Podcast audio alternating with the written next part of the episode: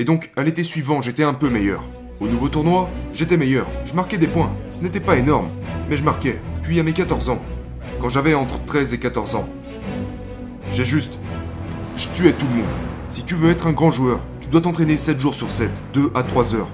Tous les jours, tout au long de l'année. Repose-toi à la fin, pas au milieu.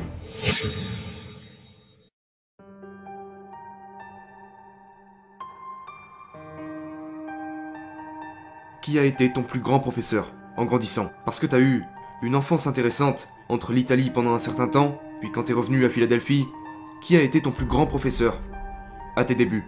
Il y, en, a eu beaucoup. Mes parents étaient super. Tu sais, en grandissant, ils m'ont inculqué l'importance de l'imagination, de la curiosité, et de comprendre que, ok, si je veux accomplir quelque chose, je ne vais pas m'asseoir ici et dire Ouais, je peux le faire, je peux y arriver. Oui, tu peux Mais, tu dois aussi faire le travail nécessaire pour y parvenir. Donc ils m'ont appris ça très très tôt.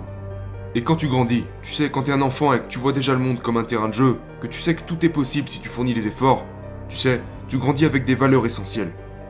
Je pense que le fait d'avoir une vision à long terme est devenu très important. Parce que je n'allais pas rattraper ces enfants en une semaine, je n'allais pas les rattraper en un an. Donc c'est à ce moment que je me suis assis et que je me suis dit, ok, ça va prendre du temps. Sur quoi est-ce que je vais travailler en premier? Les tirs. Ok, je vais faire que ça pendant les six prochains mois. Je ne ferai rien d'autre que du tir. Et après ça, je vais créer mon propre tir. J'ai commencé à créer un menu de choses à faire. Et donc, à l'été suivant, j'étais un peu meilleur. Au nouveau tournoi, j'étais meilleur. Je marquais des points. Ce n'était pas énorme, mais je marquais. Peut-être vers 12, 13 ans? Ouais, 12, 13 ans. Puis à mes 14 ans, quand j'avais entre 13 et 14 ans, j'ai juste... Je tuais tout le monde. Et c'est arrivé en deux ans. Je ne m'attendais pas à ce que ça se produise en deux ans, mais c'est ce qui s'est passé. Parce que ce que j'ai fait, c'est que j'ai retravaillé les bases et les fondamentaux. Les autres se basaient sur leur physique et leur talent. Mais c'est parce que je me suis tenu aux fondamentaux que j'ai rattrapé tout le monde. Donc à partir de 13 ans, t'étais bon, moyen J'étais j'étais bon, j'étais bon. C'était genre à la fin de mes 13 ans, au tout début de mes 14 ans, que je suis devenu le meilleur joueur de tous les temps. À 14 ans À 14 ans. Donc de 12 ans à 14 ans, t'es passé de marquer aucun point à être le meilleur joueur de l'État Oui, Tout âge confondu c'est assez simple en fait. C'est juste un calcul de maths. Si tu regardes à quelle fréquence les autres s'entraînent, c'est ce que je dis à ma fille et à l'entraîneur de son équipe. C'est juste un simple calcul de maths. Si tu veux être un grand joueur, tu dois t'entraîner 7 jours sur 7, 2 à 3 heures. Tous les jours, tout au long de l'année. Imagine à quelle vitesse tu t'améliores. Quand on y pense, la plupart des enfants s'entraînent peut-être une heure, une heure et demie, deux jours par semaine. C'est juste des maths. Puis il y a les fois où ils s'entraînent pas, les fois où c'est juste insuffisant, ça va pas le faire. Et donc si tu t'entraînes de, de manière obsessionnelle, deux à trois heures par jour, sur une année, ou sur deux ans, tu changes de dimension. Comment as-tu développé cette mentalité qui a fini par se faire appeler la mentalité du Mamba, mais comment l'as-tu développée? Quand est-ce que ça a commencé? Ça a commencé milieu collège, début lycée. Parce que beaucoup d'enfants contre lesquels je jouais étaient des gamins du centre-ville. Et donc quand ils me voyaient, ils se disaient Ok, lui, il est faible. Il vient de Philadelphie, son père a joué à la NBA en tant que professionnel, il a la belle vie, il a la belle vie, il est né là où il faut, tu sais, tous ces trucs. Et donc, il pensait pouvoir m'impressionner, physiquement ou m'intimider en faisant toutes sortes de choses que je ne pouvais pas faire. Mais à ce moment, je me suis dit, ok, tu essayes de m'attaquer, alors comment est-ce que je vais t'attaquer? Je vais trouver des moyens pour... des moyens pour te briser. Je vais te montrer que non, j'ai l'avantage. Tu vois? Et donc, c'est là que ça a commencé. Me demander comment... comment prendre le dessus sur un adversaire, peu importe qui c'est. Il y a une excellente citation qui dit Repose-toi à la fin, pas au milieu. Et c'est quelque chose que j'ai toujours gardé à l'esprit. Je ne vais pas me reposer maintenant, je vais simplement continuer. Il y a beaucoup de réponses que je n'ai pas encore trouvées. Il y a beaucoup de questions que je ne me suis pas encore posées. Mais je vais juste continuer. Je vais continuer. Et je trouverai ces choses en cours de route. Je vais continuer à construire de cette façon. Donc j'essaye de vivre avec ça en permanence. Tu te reposeras à la fin. Qu'est-ce que la défaite te fait ressentir?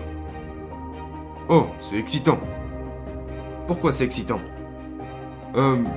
Parce que ça te montre différentes façons de t'améliorer. Ça te montre les choses de manière différente, et tu peux en tirer l'avantage. Profiter de toutes ces faiblesses qui ont été exposées, euh, que t'as besoin de consolider. Donc c'est excitant, je veux dire. C'est nul de perdre. Mais en même temps, ça apporte des réponses que tu dois regarder. On obtient peut-être plus de réponses en perdant qu'en gagnant. Ouais, mais je veux dire, quand tu gagnes aussi, t'obtiens des réponses. Il, il suffit d'y prêter attention. Donc c'est un processus constant. C'est excitant quand tu gagnes, c'est excitant quand tu perds. Mais le processus reste exactement le même. Que tu gagnes ou que tu perdes. Tu reviens en arrière, tu observes ce que t'as fait et tu cherches ce que t'aurais pu faire d'une meilleure manière. Tu trouves les choses que t'as bien faites, qui ont fonctionné, et tu cherches à comprendre comment elles ont fonctionné. Et comment tu peux faire en sorte que ça se reproduise. Tu ne peux pas remonter sur le terrain sans avoir compris ta précédente défaite. D'accord donc? Les erreurs que t'as commises dans ce match, tu dois faire face aux choses difficiles. Revisionne ce match et étudie-le. Pour ne pas refaire les mêmes erreurs encore et encore et encore. Sous prétexte que tu n'aurais pas été assez courageux pour y faire face. Quelles sont tes routines et rituels après chaque match? Est-ce que tu revisionnes chaque match ou seulement certains matchs? Tous. Chaque match Chaque match. Tous les matchs. En entier? En entier. C'est pas vrai. Ça a commencé quand j'étais... Quand Phil Jackson a fait sa première année avec les Lakers. Et l'un des coachs assistants s'appelait Tex Winner. Et on l'appelait Maître Yoda. Parce qu'il avait genre 82 ans. Et il avait la responsabilité de m'enseigner le principe de l'attaque en triangle. Quel âge t'avais? J'avais 21 ans. Donc ça fait 3-4 ans que t'es entré dans la ligue. Ouais, c'était ma quatrième année. Et donc, je vais dans sa chambre, c'était... Tu sais, il n'y avait pas d'iPad ou des trucs du genre, donc quand on voulait regarder un match, il fallait appeler la réception, faire monter une télévision, apporter tout ce qu'il fallait, tu sais, le magnétoscope, la cassette vidéo du match. Et je pensais qu'on allait regarder les touches. Genre, surveiller toutes les touches de balle, chaque décision prise, bonne ou mauvaise.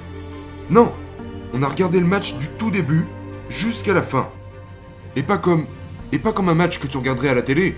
On l'a regardé du début à la fin. Les lay-up lines, les temps morts. Chaque détail. Et ça pour tous les matchs de la saison. Ça m'a appris à observer les détails. À m'arrêter sur les choses les plus insignifiantes. Genre, le langage du corps. Tu sais. Observer l'énergie entre les joueurs, dans notre équipe comme dans l'équipe adverse. Regarder les tactiques, regarder la stratégie dans son ensemble, et observer comment les choses se manifestent en fonction de la stratégie. Et du fait que je regardais autant de matchs, j'ai développé la capacité de, de voir les matchs en temps réel, comme si je regardais une cassette vidéo. Donc je peux voir, tac tac tac, parce que souvent, les matchs commencent très très vite. Mais si tu t'entraînes à regarder des heures et des heures de vidéo, les matchs iront beaucoup moins vite pour toi parce que tu sauras reconnaître qui fait quoi et pourquoi. Et tu finis par faire naturellement les bonnes choses au bon moment. J'ai vu un de tes posts Instagram où tu t'étais levé à 4h du matin pour t'entraîner. Et, encore une fois, t'as eu une carrière incroyable. Sans doute une des meilleures de tous les temps. Euh, tu sais, t'as gagné tout l'argent du monde. T'as même reçu un Oscar, je veux dire, toutes ces choses sont arrivées. Mais tu continues de te lever à 4h du matin pour aller t'entraîner. Pourquoi tu, tu continues de te lever si tôt et de t'entraîner à ce stade de ta vie maintenant? Eh bien, il y a plusieurs raisons. Déjà, quand j'ai pris ma retraite, je me suis un peu laissé aller. Donc le défi était, ok, je dois me remettre en forme. Et c'est vraiment dur parce qu'il n'y a pas de but à atteindre. Il n'y a pas de match. Il n'y a pas de match, pas de saison. Donc je devais me motiver à le faire. Alors comment t'as fait? Pour moi c'était, ok, je dois viser quelque chose. Mais de manière précise, tu vois. Je peux pas viser quelque chose sans savoir ce qu'il faut pour y arriver. Faire telle chose pour avoir tel résultat. Mais aussi, tu sais, pour mes enfants. Parce que, genre, tes enfants ne peuvent pas voir à quel point tu travailles dur. Quand je vais sur le terrain, que je m'entraîne, ils ne voient pas l'effort que ça représente. Alors comment enseigner à ces enfants la valeur du dur travail? Eh bien, tu les emmènes avec toi. Donc quand je me lève le matin, ma fille vient avec moi. À 4 heures? À 4 heures. Elle vient avec moi avant d'aller à l'école.